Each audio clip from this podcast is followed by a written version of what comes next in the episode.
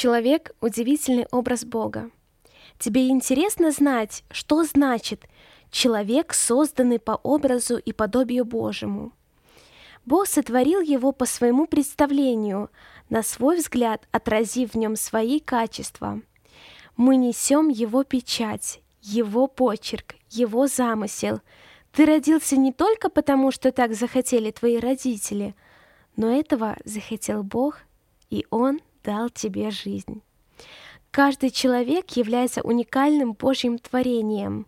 Мы отличаемся друг от друга ростом, цветом кожи, глаз и волос. Твои заботы и радости, идеи, мысли и чувства настолько неповторимы, что на всей земле не найти еще одного такого же, как ты, человека. Как и Бог, человек способен творить письменность, автомашины, компьютеры, ракеты для полета в космос. Множество изобретений являются доказательством этого дара, заложенного Богом в человеке. Бог наделил человека эстетическим чувством, ведь сам Бог является совершенным художником. Нам остается только созерцать многообразие красок природы, живых организмов, бабочек, жуков, птиц и рыб, изобилие форм снежинок, различных цветов и листьев. Мы также обладаем художественными способностями, творчески реализуя их в музыке, литературе, живописи. Мы одеваемся, обставляем свою комнату, украшаем сад, внося неповторимый оттенок в каждую идею. Как и Бог, человек может мыслить, говорить и писать. Из всех Божьих творений даром речи наделен только человек.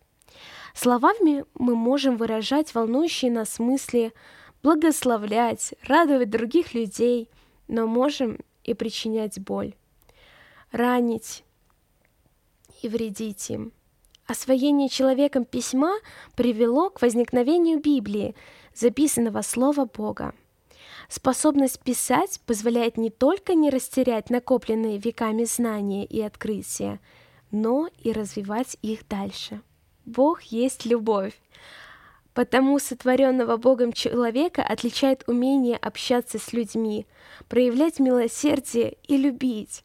Как и у Бога, у нас есть своя собственная воля.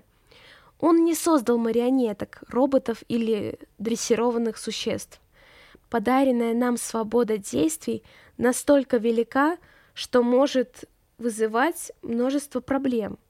Мы способны делать добро, но также и зло, вести войну или сохранять мир. Мы можем отправиться в небо либо в ад.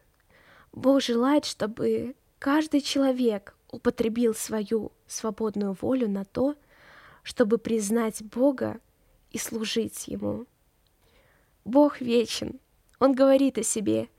Я есть альфа и омега, начало и конец, первый и последний.